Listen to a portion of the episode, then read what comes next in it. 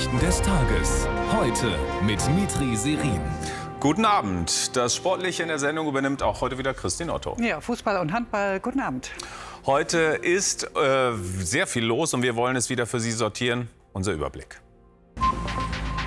Aufruf der israelischen Armee. Eine Million Palästinenser sollen umgehend ihre Häuser verlassen.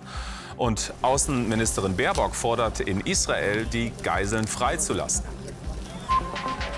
Erhöhte Gefährdungslage auch in Deutschland. Wegen des Nahostkonflikts werden die Sicherheitsmaßnahmen verstärkt. Und Deutsch schlecht? English quite good. Das zeigte eine Studie zur Sprachkompetenz bei Schülerinnen und Schülern der 9. Klasse. Die Eskalation in Nahost hält die Welt weiter in Atem. Israel fordert Zivilisten in Gaza auf, sich in den Süden zu begeben. Viele deuten das als Zeichen einer bevorstehenden Bodenoffensive. Es wird von Panik in der Bevölkerung berichtet. Die islamistische Hamas, die in Gaza das Sagen hat, fordert die Bewohner auf zu bleiben, soll sie sogar teilweise mit Waffengewalt an der Flucht hindern. Über die hochangespannte Situation Lena Sünderbruch. Zwischen den Luftangriffen kommen keine Bomben vom Himmel, sondern israelische Flugblätter. Gaza-Stadt hat sich in ein Schlachtfeld verwandelt, steht dort. Sie müssen ihre Häuser sofort verlassen und sich südlich des Gazabachtals begeben. Dieses Tal befindet sich ungefähr in der Mitte des Gazastreifens. 1,1 Millionen Menschen leben nördlich dieser Linie, sollen in den Süden fliehen. Unmöglich, sagen die Vereinten Nationen und warnen vor einer Katastrophe. There is no es gibt keinen sicheren Ort in Gaza. Es gibt keinen einzigen Zentimeter, wo sich die Menschen sicher fühlen können. Der Gazastreifen ist völlig ungeschützt und es fehlt an Infrastruktur für die Grundversorgung. Ärzte sehen den Aufruf zur Evakuierung als Todesurteil für die vielen Verletzten. Und Ärzte ohne Grenzen fordert die Ausweisung von sicheren Zonen für Bevölkerungsgruppen, die nicht fliehen können und natürlich für Krankenhäuser. Nach dem Aufruf heute machen sich viele auf den Weg. Es bleibt die Frage, wo sie unterkommen. Die Hamas nutzt zivile Einrichtungen als Schutzschilde. Schon jetzt haben die Menschen fast keine Lebensmittel mehr, kein Wasser, keinen Strom. Krankenhäuser verwandeln sich in Leichenhallen. Wir haben Angst, an einen anderen Ort zu gehen. Das israelische Militär wird uns zerstören. Wir wissen nicht, wohin wir gehen sollen. Wir wissen nicht, was wir tun sollen. Heute werde ich in meinem zerstörten Haus schlafen. Ich werde hier niemals weggehen. Es gibt Berichte, dass die Hamas Bewohner am Verlassen der Evakuierungszone hindert. Augenzeugen sprechen von Panik im Norden des Gazastreifens. An einem der israelischen Orte, den die Hamas überfallen hat, ist Michael Beverunge in Sderot. Guten Abend, Michael. Von Panik ist die Rede und Hamas soll palästinensische, äh, palästinensische Zivilisten an der Flucht hindern. Was hörst du aus dem Gazastreifen? Also, dass die Hamas konkret mit Straßensperren Bewohner an der Flucht hindert, kann ich nicht bestätigen. Ich hatte heute die Gelegenheit, mit einem sehr zuverlässigen Gewehrsmann in Gaza zu telefonieren. Er konnte das nicht bestätigen, was nicht heißt, dass das vorkommt. Was er aber sehr deutlich bestätigen konnte, dass die Hamas versucht, die Informationen der israelischen Armee zu konterkarieren, das als Falschmeldung darzustellen. Äh, es wäre gar nicht so schlimm und die Bevölkerung zum Bleiben auffordert. Mein Gewehrsmann berichtet auch, äh, dass ein Großteil der Bewohner Gaza City bereits verlassen hat und nur der Teil zurückgeblieben ist, die unbedingt äh, bei ihren Häusern, bei ihrem Eigentum bleiben wollte. Interessant auch, ich habe die Frage gestellt, die wir immer wieder besprechen, wie steht die Bevölkerung zu Hamas?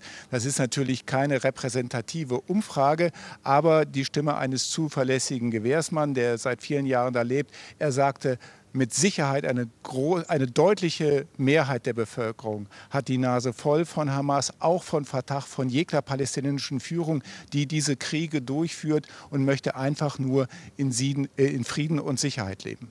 Michael, vielen Dank bis hierher. Wir sprechen gleich noch mal weiter. Heute viel internationale Politprominenz in Israel. Sie alle erklären sich solidarisch, mahnen Israel zur Besonnenheit und versuchen auf allen Kanälen etwas in der Geiselfrage zu bewegen. In diesem Zusammenhang appellierte Außenministerin Baerbock an die Hamas, die Geiseln freizulassen. Gleichzeitig setzt Israel sein massives Bombardement auf den nördlichen Gazastreifen fort. Luc Walpott. Israel nimmt weiter Ziele in Gaza unter Beschuss. Hamas antwortet weiter mit Raketen aus Gaza auf Israel. Mittendrin die deutsche Außenministerin auf Solidaritätsbesuch in Netivot nahe am Gazastreifen. Sichtlich berührt lässt sich Baerbock von den israelischen Gastgebern erläutern, welches Leid die Hamas-Terrorattacken hinterlassen haben. Wir fühlen mit denjenigen, die geliebte Menschen verloren haben oder immer noch um das Leben ihrer Liebsten bangen. Ihr Schicksal lässt uns keine Ruhe. Israel habe das Recht und die Pflicht, sich im Rahmen des internationalen Rechts gegen diesen brutalen barbarischen Terror zu wehren, so Baerbock. Israel hat unsere umfassende Solidarität und Israel hat unsere volle Unterstützung. Die Hamas ist mit ihrem Terror auf Israel ganz allein für diese furchtbare Lage verantwortlich. Ebenso deutlich wird US-Verteidigungsminister Austin, es gibt keine Rechtfertigung für diesen Terror, sagt er. Sein Amtskollege Galland kündigt eine schwierige Militäroperation an. Wir werden die Hamas beseitigen, die militärische Gefahr an unserer Grenze ausschalten. Das wird lange dauern, mit vielen Opfern. Aber wir müssen das ein für alle Mal beenden. Die Sorge um die Opfer eint auch diese deutschen Familien beim Treffen mit Außenministerin Baerbock in Tel Aviv. Hanan Cohen vermisst seine 79-jährige Schwester von der Hamas verschleppt. Der einzige Wunsch, den ich habe, ist wieder meine Schwester und alle von uns, jeder seine Angehörigkeit an die Familie, wieder im Leben hier zu sehen. Von Margaret Moses gibt es seit Samstag keine Nachrichten mehr. Wir wollen noch mal zu Michael Beverunge gehen nach Sderot. Michael, viele mahnen Israel zur Besonnenheit. Auch Außenministerin Baerbock heute. Besonnenheit und Krieg, wie, wie kann das zusammenpassen? Also eine humanitäre Kriegsführung, letztendlich ist das ein unauflösbarer Widerspruch. Das weiß auch die Außenministerin, wenn sie feststellt, dass die Hamas benutzt, bewusst Schulen, Supermärkte, Hospitäler mit den Menschen darin als menschliche Schutzschilde benutzen wird. Äh, wenn man das Ziel wirklich erreichen will, die Hamas äh, nachhaltig zu zerschlagen, dann geht kein Weg an einer umfassenden Bodenoffensive vorbei. Äh, und dann wird es so oder so viele, viele zivile Opfer geben. Dankeschön nach Sterot Michael Beverunge. Mit Sorge blickten heute viele auf die Reaktion der Muslime weltweit nach ihrem traditionellen Freitagsgebet, weil die islamistische Hamas aufrief zum Tag des Zorns, wie sie es nennt.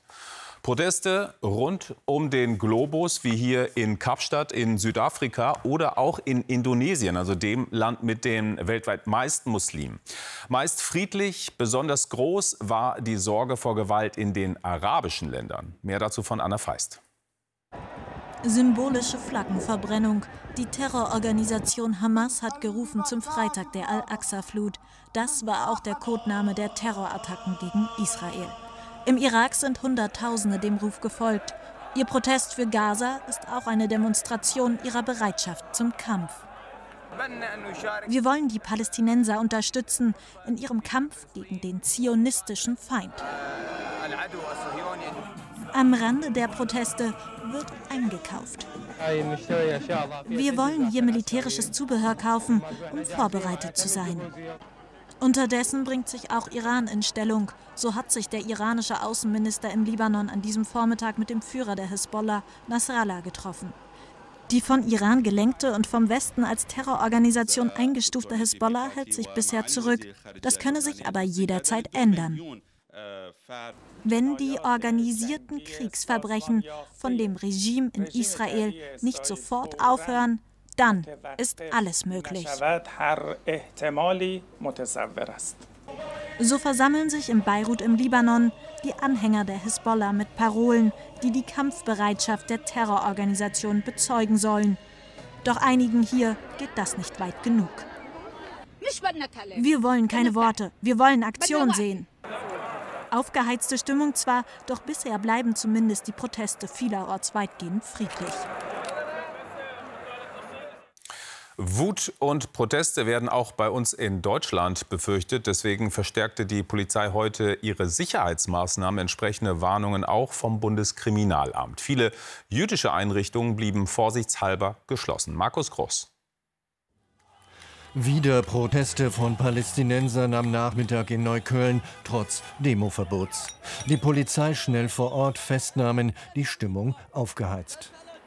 Mehr Sicherheit zum Schutz der Synagogen und jüdischen Einrichtungen, erhöhte Gefährdungslage nach den Gewaltaufrufen der Terrororganisation Hamas. Viele jüdische Familien lassen ihre Kinder heute zu Hause, schicken sie nicht zur Schule. Die Sorge ist groß, dass irgendetwas passiert. Aber es ist klar, ähm, wir dürfen uns als Gesellschaft da auch nicht lähmen lassen. Dagegenhalten, ein Zeichen der Solidarität senden. Bundespräsident Steinmeier zu Besuch in einer Berliner Synagoge. Der Schutz jüdischen Lebens habe höchste Priorität.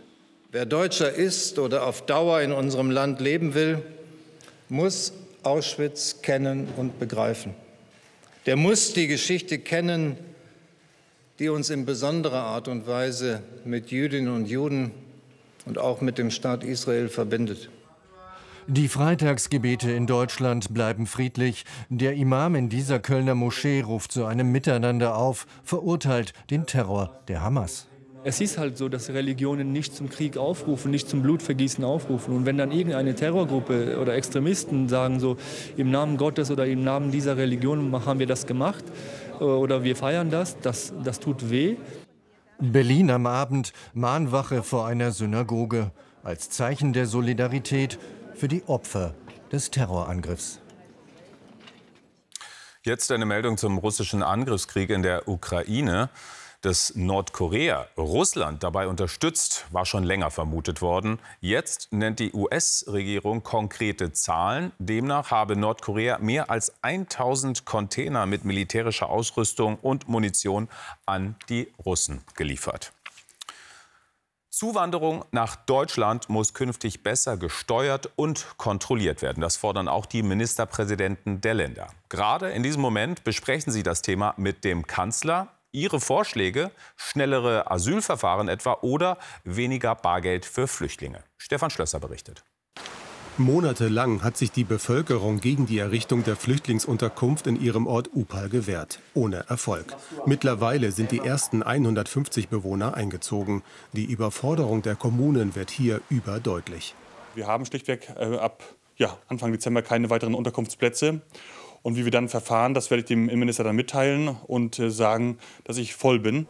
Auf der Ministerpräsidentenkonferenz in Frankfurt stand das Thema Migration ganz oben auf der Agenda. Wir sind fest entschlossen, alle miteinander unseren Teil dazu beizutragen, um in einer wirklich schwierigen Zeit das Vertrauen von Bürgerinnen und Bürgern in die Demokratie und unsere politische Ordnung zu erhalten und auch zurückzugewinnen.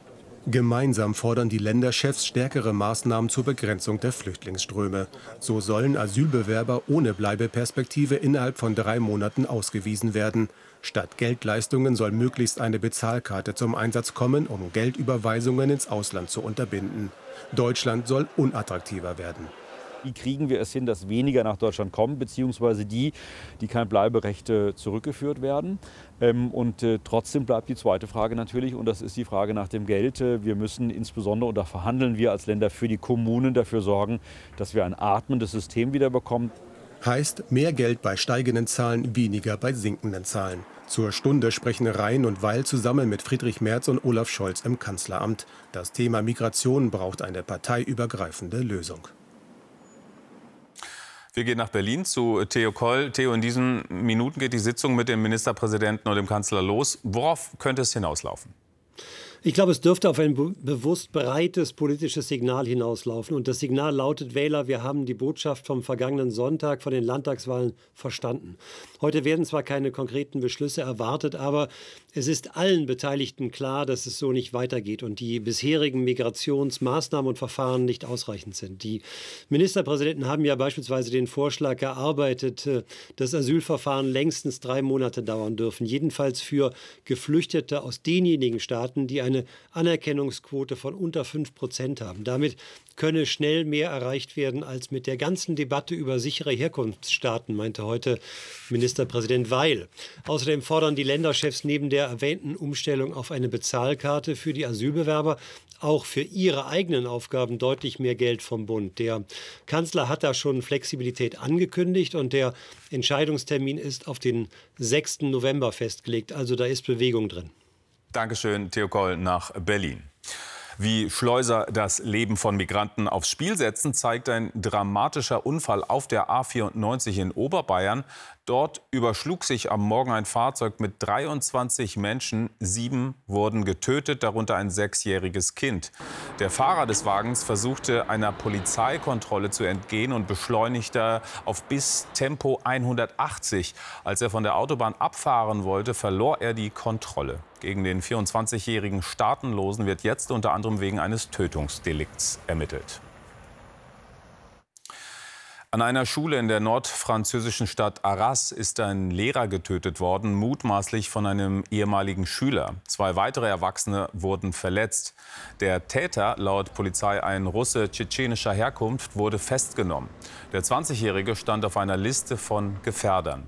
Frankreichs Präsident Macron sprach vor Ort äh, vom islamistischen Terror und sagte, dass die Polizei zudem in einer anderen Region einen weiteren Anschlagsversuch vereitelt habe. Die Antiterrorstaatsanwaltschaft ermittelt. Nach Deutschland zu einer neuen Bildungsstudie. Fangen wir an mit der guten Nachricht. Neunklässler sind besser in Englisch geworden. Jetzt die schlechte. Ihr Schulabschluss ist öfter gefährdet, denn sie schwächeln in Deutsch. Zum Beispiel beim Lesen. Da ist das gemessene Niveau gesunken, minus 9 Prozentpunkte im Vergleich zu 2015. Auch bei der Rechtschreibung ein deutlicher Rückgang um 12 Prozentpunkte. Und sehr viel schlechter läuft es beim Zuhören, hier ein Minus von 19 Prozentpunkten. Dazu Roman Leskova. Deutschunterricht einer 9. Klasse am Berliner Immanuel Kant Gymnasium. Dass die Ergebnisse im Kernfach schlecht ausgefallen sind, überrascht die Schulleitung nicht. Zwei Jahre Corona-Pandemie samt Homeschooling haben Spuren hinterlassen. Die Schülerinnen und Schüler haben zu Hause in erster Linie dann vielleicht kurze Textnachrichten ge geschrieben, ohne Grammatik, ohne, ähm, ohne längere, längere Inhalte. Ja. Und genauso waren auch die Texte, die sie gelesen haben. Weiterer Grund für die Verschlechterung könnte laut Studie der wachsende Anteil von Schülern mit Zuwanderungshintergrund sein. In Deutsch seien sie benachteiligt. Der Handlungsbedarf für das wichtige Hauptfach sei groß. Wir müssen unbedingt den Fokus stärker auf die äh, Sicherung von Basiskompetenzen legen, lesen, schreiben und äh, zuhören.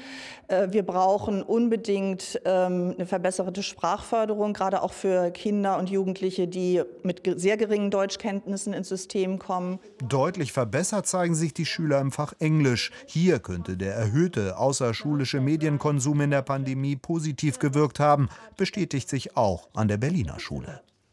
Davor habe ich gefühlt nie ein englisches Video geguckt, aber seit der Corona-Pandemie schaue ich mir mal häufiger auch englische Videos an. Ich denke schon, dass dadurch, dass ich es halt einfach öfter höre, dass es dann auch besser wird, weil wenn man es hört, dann merkt man sich ja auch besser. Positiv vermeldet der Bildungsbericht zudem bei den Deutsch- und Englischlehrern. Sie sind überwiegend sehr zufrieden mit ihrem Job und das trotz des Lehrermangels.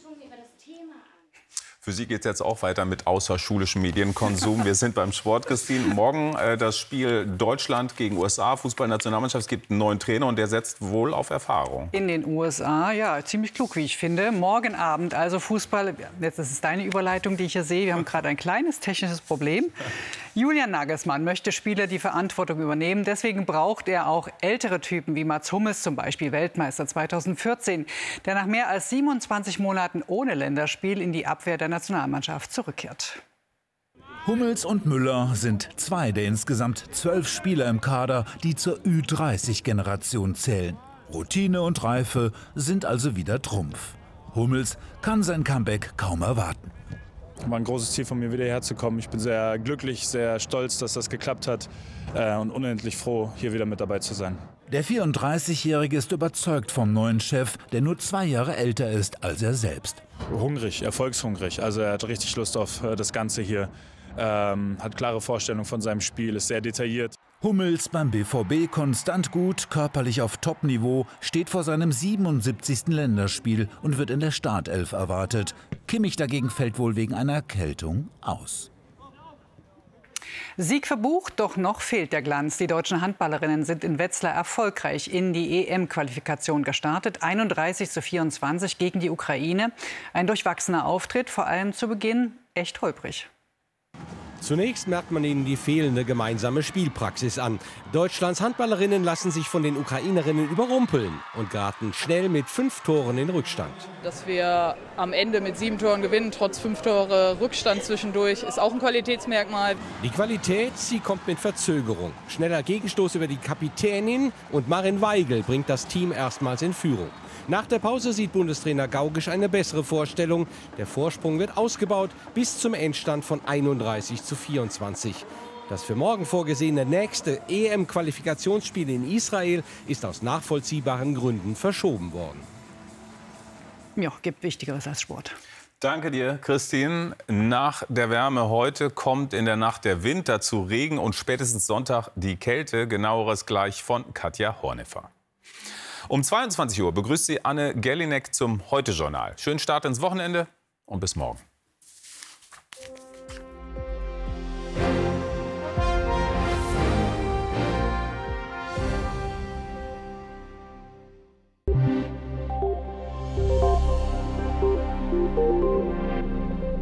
Guten Abend. Das war ein Rekordfreitag. Noch nie war es seit Beginn regelmäßiger Wetteraufzeichnungen in Deutschland 1881 so spät im Jahr, so warm und noch nie gab es so spät im Jahr noch mal einen heißen Tag wie in Müllheim und in Rheinfelden mit 30,1 Grad. Dahinter steckte ein Tief, das brachte aus Südwesteuropa noch mal die Wärme heran. Es gab auch viel Sonnenschein und viel Wind. Jetzt aber wird sich das Wetter ändern mit einer Kaltfront. Die liegt etwa um Mitternacht zwischen dem Niederrhein und Fehmarn Davor kommt der Wind nur aus südwestlichen, dahinter aus nordwestlichen Richtungen. Wir erwarten schwere Sturmböen an der Küste und auf dem Brocken im Harz sogar Orkanböen. Mit dieser Kaltfront kommt viel Regen heran. Der ist zum Teil mit Gewittern durchsetzt. Im Südosten ist es klar. Die Nachttemperaturen liegen zwischen 18 und 9 Grad und morgen über Tag wird es kaum wärmer. Uns erwarten 12 bis 22 Grad. Morgen kommen neue kräftige Schauer und Gewitter von der Nordsee heran. Dann gibt es einen sehr freundlichen Streifen vom Niederrhein bis zur Oder und die Kaltfront der Nacht zieht weiter nach Süden. Da regnet es also noch länger. Zum Teil gibt es da auch Gewitter und sehr wechselhaft wird dann auch der Sonntag bei nur noch 7 bis 15 Grad. Guten Abend.